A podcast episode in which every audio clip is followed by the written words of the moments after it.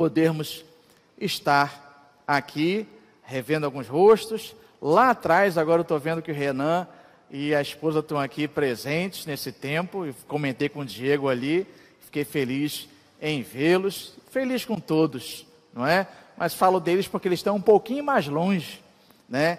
De que, do que os que se encontram aqui, do que os demais, né? E nessa noite, e há algum tempo que eu não vim aqui, né? Nós tivemos de nos arrumar para estar na casa do Senhor, né? O corte de cabelo, eu dei uma passadinha na Polinter, fiz o corte lá e aqui estamos, né? Bem arrumados e ajustados, né? Mas deixemos de conversa. Gostaria de conversar com vocês nesta noite, de interagir com vocês. E eu gostaria que nós pudéssemos ler dois salmos. O Salmo de número 42 e o Salmo de número 43. Após a leitura, eu creio que você perceberá que talvez estes salmos, na verdade, eles tenham sido um só durante algum tempo. E depois eles foram divididos. Provavelmente nós estamos diante de um só salmo que com o tempo foi separado. Salmo 42 e o salmo de número 43. Mas antes, vamos falar com o Senhor mais uma vez. Vamos dirigir a Deus em oração. Senhor Deus, Pai amado e Pai querido, Obrigado, Senhor Deus, por esta rica oportunidade de termos a tua palavra em nossas mãos e de, Senhor Deus, poder tomá-la, lê-la, estudá-la. Mas nós não queremos fazer isto como se a tua palavra fosse uma obra literária qualquer. Ela é a tua verdade para o teu povo. E nós queremos tomá-la e lê-la mediante a ação do Teu Espírito Santo sobre nós. Assim sendo, Senhor, fala o nosso coração, ilumina as nossas mentes, os nossos corações, lança luz sobre a Tua palavra e revela-nos o Teu querer, a Tua verdade. É o que te suplicamos em o nome de Cristo Jesus. Amém. Graças a Deus. Salmo 42 Salmo 43. Como suspira a corça pelas correntes das águas, assim por ti, ó Deus, suspira a minha alma. A minha alma tem sede de Deus, do Deus vivo. Quando irei e me verei perante a face de Deus? As minhas lágrimas têm sido o meu alimento dia e noite, enquanto me dizem continuamente: O teu Deus, onde está? Lembro-me destas coisas, e dentro de mim se me derrama a alma, de como passava eu com a multidão de povo e os guiava em procissão à casa de Deus, entre gritos de alegria e louvor, multidão em festa. Porque estás abatido, a minha alma, porque te perturbas dentro de mim. Espere em Deus, pois ainda o louvarei. A Ele, meu auxílio, Deus meu. Sinto abatido dentro de mim a minha alma. Lembro-me, portanto, de ti nas terras do Jordão e no Monte Hermon, e no outeiro de Mizar.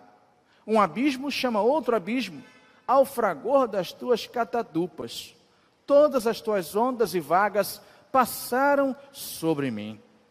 Contudo, o Senhor, durante o dia, me concede a sua misericórdia, e à noite comigo está o seu cântico, uma oração ao Deus da minha vida Digo a Deus, minha rocha, por que te olvidaste de mim? Porque hei de andar eu lamentando sobre a opressão dos meus inimigos. Esmigalham-se-me os ossos, quando os meus adversários me insultam, dizendo e dizendo: O teu Deus onde está? Porque estás abatido, ó minha alma? Porque te perturbas dentro de mim? Espera em Deus, pois ainda o louvarei. A Ele, meu auxílio e Deus meu. Faz-me justiça, ó Deus, e pleiteia minha causa contra a nação contenciosa. Livra-me do homem fraudulento e injusto, pois tu, ó Deus, da minha fortaleza. Por que me rejeitas? Por que hei de andar eu lamentando sobre a opressão dos meus inimigos? Envia a tua luz e a tua verdade para que me guiem e me levem ao teu santo monte, aos teus tabernáculos. Então irei ao altar de Deus, de Deus que é a minha grande alegria.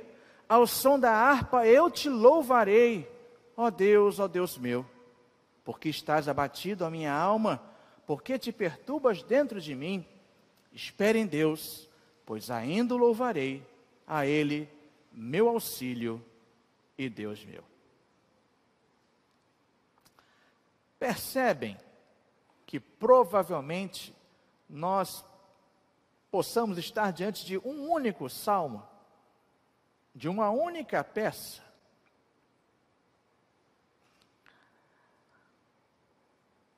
A questão aqui é a seguinte: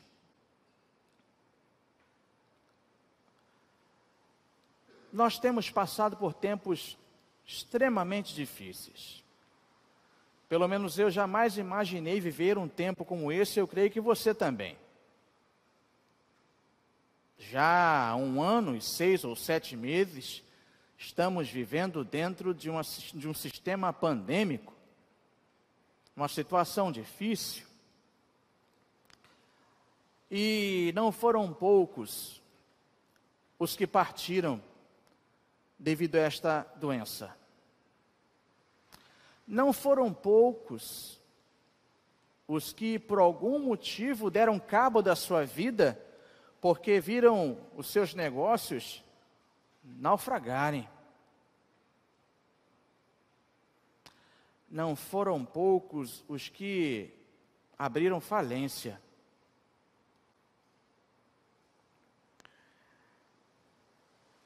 E o que é mais curioso, que é gente como a gente, gente da gente.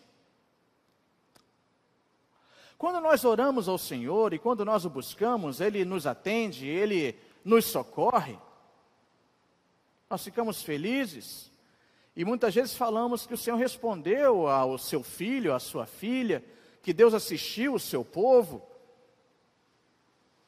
Mas e quando um filho e uma filha ora, clama, e a resposta não vem?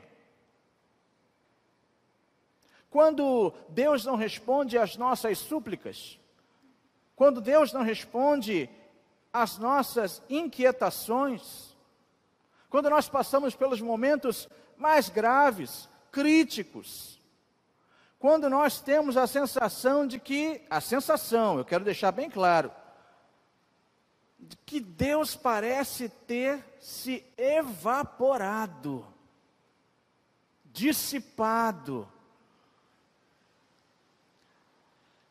Essa sensação já é ruim. Quando temos a sensação de termos sido abandonados, sensação. Mas o pior ainda vem depois, que é justamente quando surge gente e que nos pergunta diante da calamidade, diante da perda, diante da inquietação, diante da angústia, quando surge aquele que vem e nos pergunta: Teu Deus, onde está? Onde está o teu Deus? Cadê ele? Nos parece ser que essa é a sensação do salmista, é a percepção dele, diante de situações muito concretas, reais. Para que nós possamos mergulhar um pouquinho, e vamos chamar de destes salmos, a gente precisa conhecer, ainda que minimamente, um pouquinho da geografia que está contida nesses salmos. Esses salmos são eminentemente geográficos. E se nessa noite nós quisermos retirar algumas lições, e lições valiosas para a gente, nós precisamos conhecer, como já disse, mínimo da geografia aqui citada.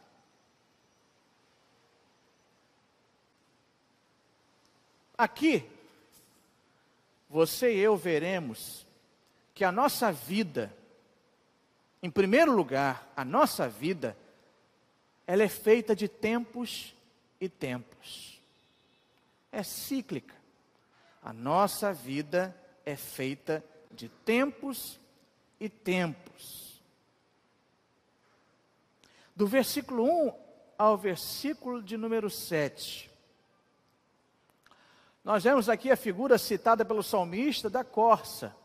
Provavelmente, naquela região, uma cabra montesina, aquela que vai subindo os penhascos que você já deve ter visto em algum documentário aí, nas TVs ou na internet. Algumas cabras montanhesas que vão subindo os penhascos. E aqui no deserto de Enged, ou Enged, em Qumran, a corça, ela está ali sedenta, ela está sem água, ela está suspirante, e é assim, nesse contexto, que o salmista está se sentindo. Como suspira a corça pela corrente das águas, ela suspira pela corrente das águas, mas ela não as tem. Assim por ti, ó Deus, suspira minha alma, minha alma tem sede de Deus, do Deus vivo. Quando irei me verei perante a face de Deus? E como o salmista tem saciado a sua alma, ou pelo menos tem procurado refrigerar a sua alma? Versículo 3: As minhas lágrimas têm sido meu alimento dia e noite, enquanto me dizem continuamente: O teu Deus, onde está? As lágrimas são a bebida do salmista. O tempo aqui, portanto, é um tempo de sequidão, é um tempo de aridez é um tempo de extrema dificuldade, de calor, talvez, das provações, calor nas tentações, calor em meio a perseguições. Esta é a realidade do salmista. Mas por que nós falamos que a nossa vida é feita de tempos e tempos? No versículo 4, nós vemos agora o salmista como uma espécie de líder.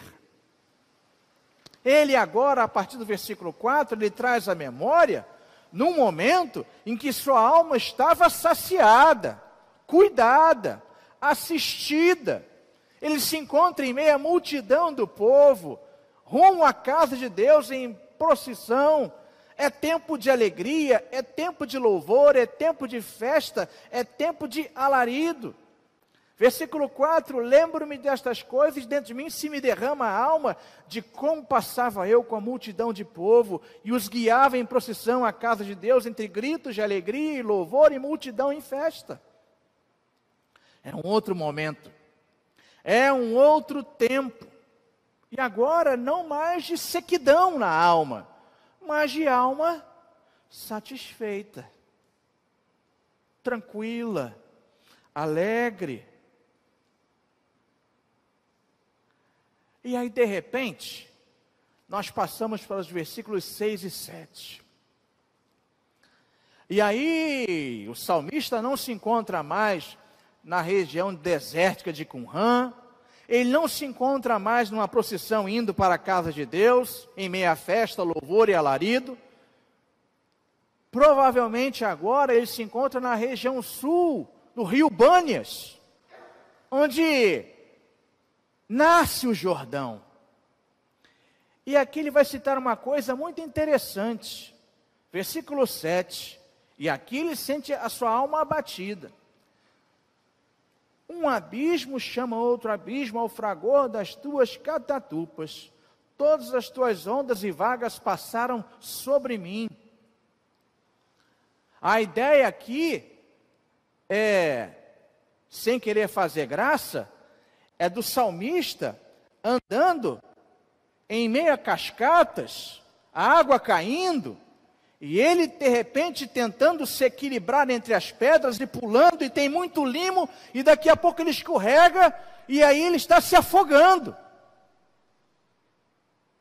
Ao fragor das tuas catatupas, a água forte batendo, ele se afogando, ele escorregou, um abismo, leva a outro abismo.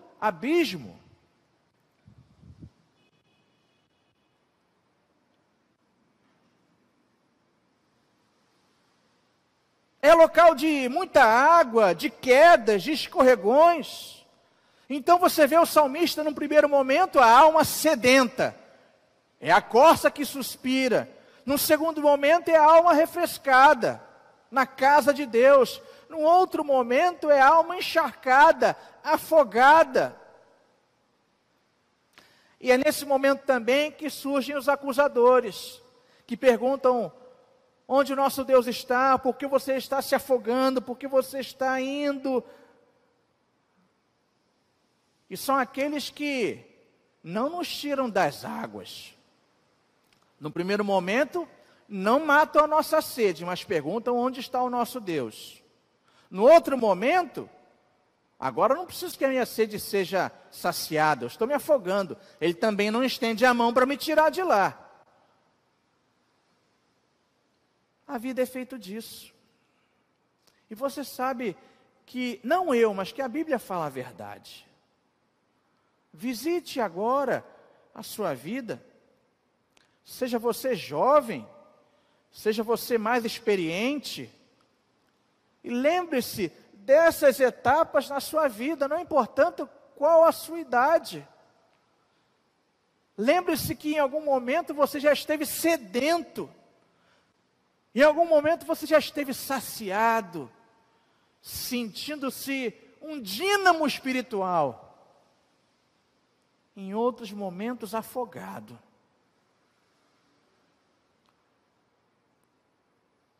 Como diria, como diria, um programa bem antigo na TV, essa é a sua história. É a nossa história. Portanto, a vida é feita de tempos e tempos.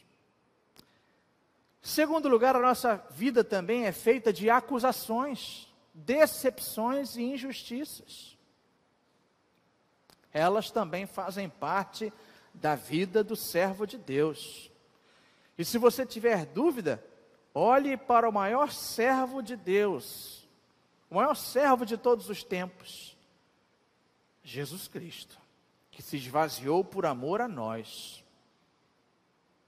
Ah, eu sofro muitas acusações. Ah, eu sofro demais. Ah, eu tenho somente decepções nesta vida. Pastor, você não sabe como eu tenho sido injustiçado. Como eu, o senhor não consegue imaginar não só consigo imaginar, como eu consigo ver nas páginas das Sagradas Escrituras. Você já foi acusado? Cristo também o foi. Você já enfrentou decepções, desilusões? Cristo também. De amigos bem chegados. Você já sofreu injustiças? Cristo também. Nós vemos isso no versículo 3 e no versículo 10. Justamente quando existem aquelas perguntas maldosas: o teu Deus onde está?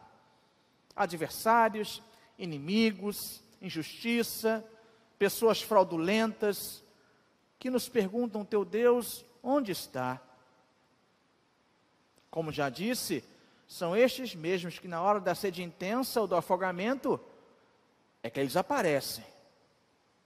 Não matam a sede e nem nos socorrem do afogamento. E é muito curioso que essa, esse tipo de pessoa nos faz lembrar do inimigo de nossas almas. O inimigo de nossas almas normalmente aparece para nos atormentar no período de crise. Jesus Cristo no deserto, ele não foi tentado no primeiro dia de escassez, nem no segundo, mas no final dos 40 dias é que o tentador surge. E depois de Jesus vencê-lo no deserto, o evangelista vai dizer que Satanás voltaria em momento oportuno.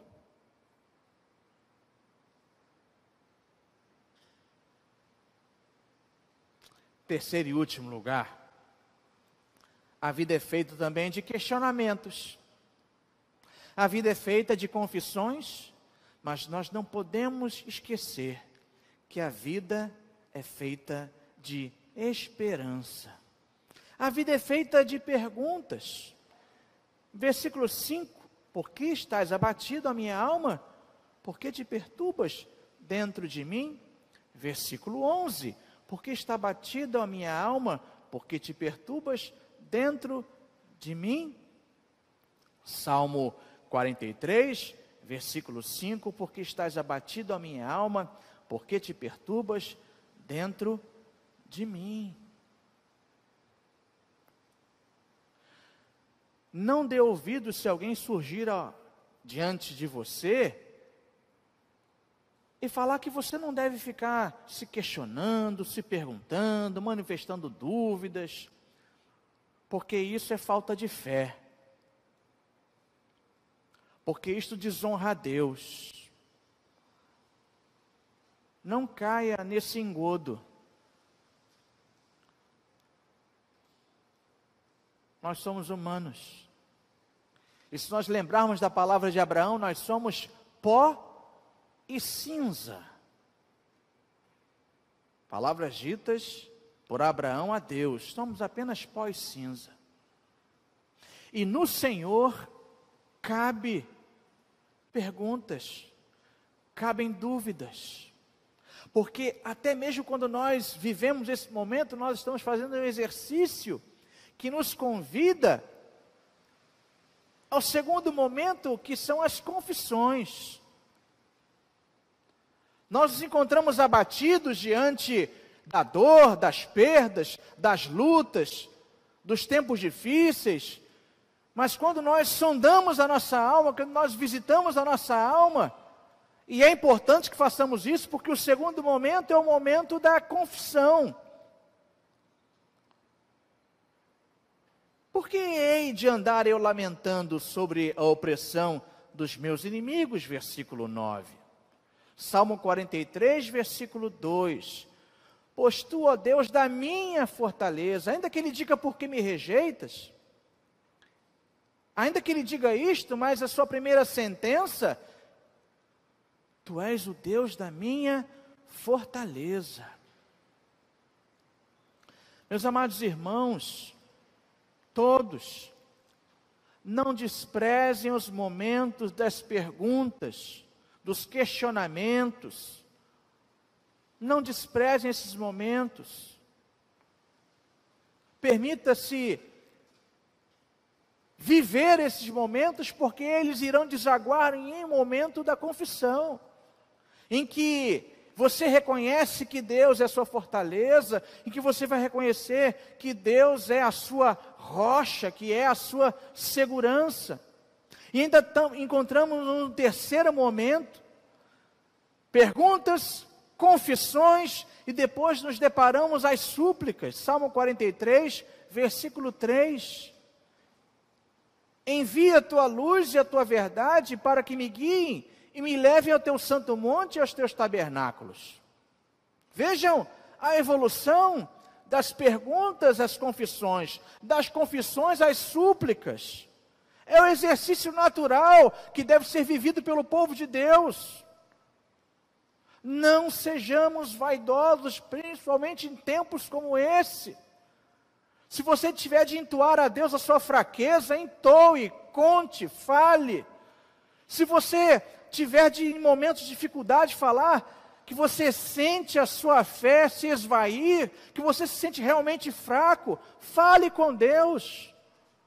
Não tenha vergonha e muito menos não tenha medo de que Deus o puna. Pelo contrário, é um exercício natural e real na vida de todos nós. Percebam a progressão. só pode enviar luz e verdade àquele que é fortaleza, assim sendo aquele que é Deus. E no último movimento, nessa vida que é feita de perguntas, confissões e esperança, o último movimento é a esperança. E repito aqui de propósito: perguntas, confissões, súplicas e agora esperança. Salmo 42, versículo 5, parte B. Espere em Deus, pois ainda o louvarei, a Ele meu auxílio e Deus meu. Versículo 11, parte B. Espere em Deus, pois ainda o louvarei a Ele meu auxílio e Deus meu. Salmo 43, versículo 4 e 5, parte B. Então irei ao altar de Deus de Deus que é a minha grande alegria, ao som da harpa eu te louvarei, ó Deus, Deus meu. Versículo 5 do Salmo 43, a parte B. Espere em Deus, pois ainda o louvarei, a Ele meu auxílio e Deus meu. O salmista, movido pelo Espírito, só chega a este último momento porque ele passou pela dúvida, porque ele passou pela confissão, e da confissão a súplica, e da súplica a esperança, como em diversos salmos, onde você vê o salmo se iniciando com dor, com lamento, com tristeza, e depois o salmo terminando num preito de louvor a Deus.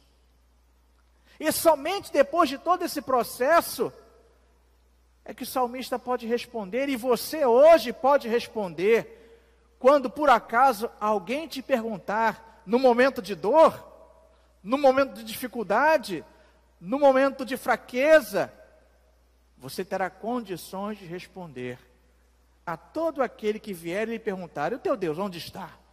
E você responderá: o que? O meu Deus está onde sempre esteve. Ao meu lado, visitando agora o Salmo 23, ele está sempre comigo, sempre me conduzindo, segundo o Salmo 23, a pastos verdejantes, onde há alimento e onde há repouso. Porque diz: deitar-me faz em verdes pastos, em versões mais antigas, ou deitar-me faz em pastos verdejantes. É local de alimento, mas é local também de descanso. Deus continua a me guiar a águas que refrigeram a minha alma. Olha novamente o tema aí. Mas quando tudo também se encontra em escassez, o meu Deus está comigo no vale da sombra da morte, me guiando com a sua vara, o seu bordão, com o seu cajado. E nós vamos muitas vezes seguindo. E muitas vezes nós não vemos a Deus. Entenda o que estou dizendo. Mas, da mesma forma que um pastor conduz as ovelhas, ovelhas à frente muitas vezes e o pastor atrás, ele bate com cajado numa sequência que as ovelhas sabem que, ainda que não o vejam, ele está aqui, ele está presente ele está me conduzindo, Ele continua a me guiar. Eu ouço a cadência das batidas, eu ouço a cadência das batidas em cada leitura. Eu ouço a cadência das batidas quando eu oro, e logo após orar, meu coração é cuidado e é refrigerado. Eu ouço a cadência das batidas em cada pregação desta igreja, ou outra pregação que você por acaso ouça. Eu ouço a batida das da cadência das batidas do sumo pastor que vela pela minha alma. E eu não sei se você vai lembrar, no mesmo Salmo 23. O Senhor é o maravilhoso pastor. Mas no Salmo 23, e unindo a este salmo, ele também é um excelente anfitrião. Porque a figura muda e você lembra, é um salmo muito conhecido. Daqui a pouco ele agora se encontra na casa de alguém que lhe oferece um banquete na presença dos inimigos. O seu cálice transborda na presença dos inimigos. Aqueles que perguntam: onde está o teu Deus?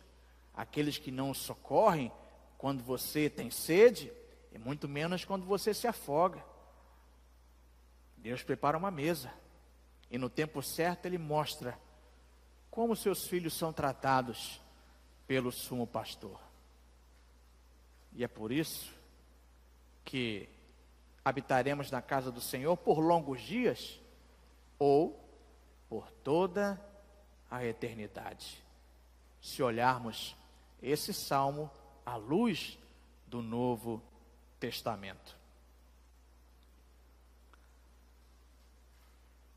que mais eu posso dizer? Espera no Senhor. Essa frase que eu vou dizer aqui agora vai parecer um clichê, mas não é. Eu não sei como está a sua vida agora. Você está aqui na casa de Deus, mas eu não sei como você se encontra.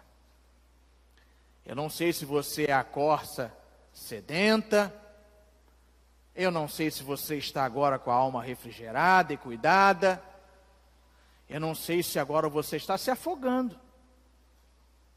Mas uma coisa eu sei: espera no Senhor, confia nele, ou se você o louvará. Na verdade, independente qual seja a sua situação, você está aqui louvando a Ele agora.